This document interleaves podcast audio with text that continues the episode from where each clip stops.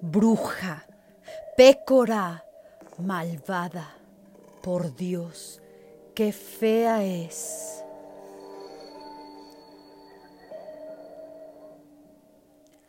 Aquel caluroso día de verano, llovían los insultos sobre el cortejo que acompañaba a Leonora a la hoguera. La condenada, que había nacido en el seno de una familia humilde, se convirtió en la mujer más envidiada de su época. En el fastuoso palacio Pitti de Medici, en Florencia, comenzó el extraordinario destino de Leonora Dori.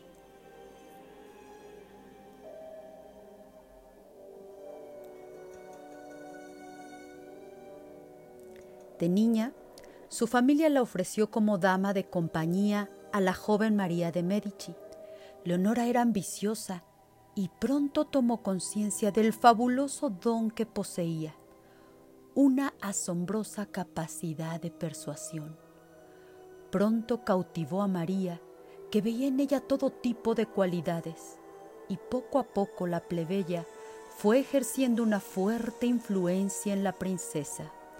María obedecía todo lo que le decía, cómo vestirse, qué libro leer y hasta qué fruta tomar.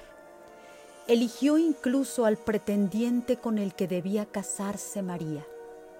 El afortunado fue Enrique, un glorioso rey francés.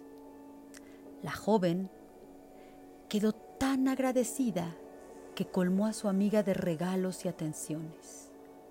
Cuando la reina, María, abandonó su palacio para irse a los fastuosos castillos de Francia, Leonora la acompañó como si fuese su sombra.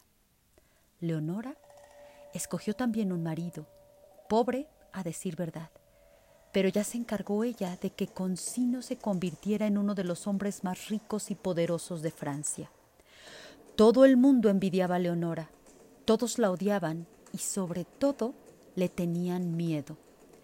Empezaron a circular rumores disparatados sobre ella e incluso se hablaba de brujería. El más celoso de todos era sin duda Luis, el hijo de María y futuro rey de Francia. Temía perder el poder y por eso mandó asesinar a Concino y cubrir de oprobio a la ambiciosa Leonora.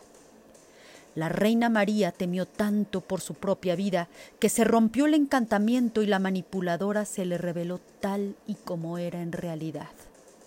Leonora, tras perder la protección de la reina, fue juzgada y acusada de brujería. Cuando en la hoguera los jueces le pidieron que confesara qué sortilegio había utilizado para apoderarse de la mente de María, ésta solo respondió Mi sortilegio es el que ejercen las almas fuertes sobre las mentes débiles.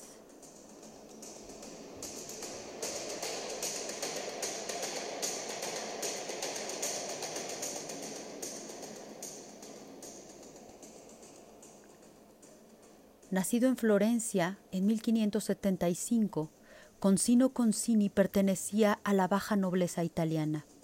Jugador empedernido, y siempre endeudado hasta el cuello, estuvo al borde de la quiebra hasta su encuentro providencial con Leonora, que se casó con él el 12 de junio de 1601. A su lado se convirtió en uno de los hombres más poderosos de Francia. El 24 de abril de 1617 fue asesinado por el barón de Vitry por orden del joven rey Luis XIII.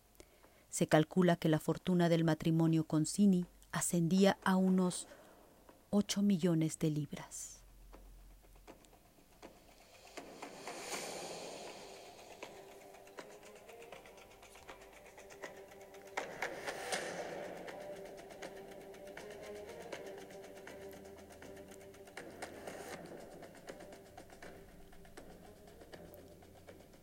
Espero que este especial de Leonora haya logrado trastocar tu curiosidad.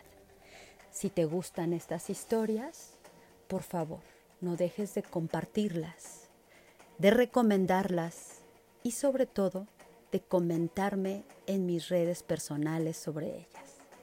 Un abrazo, espero que nos encontremos en la siguiente historia acerca de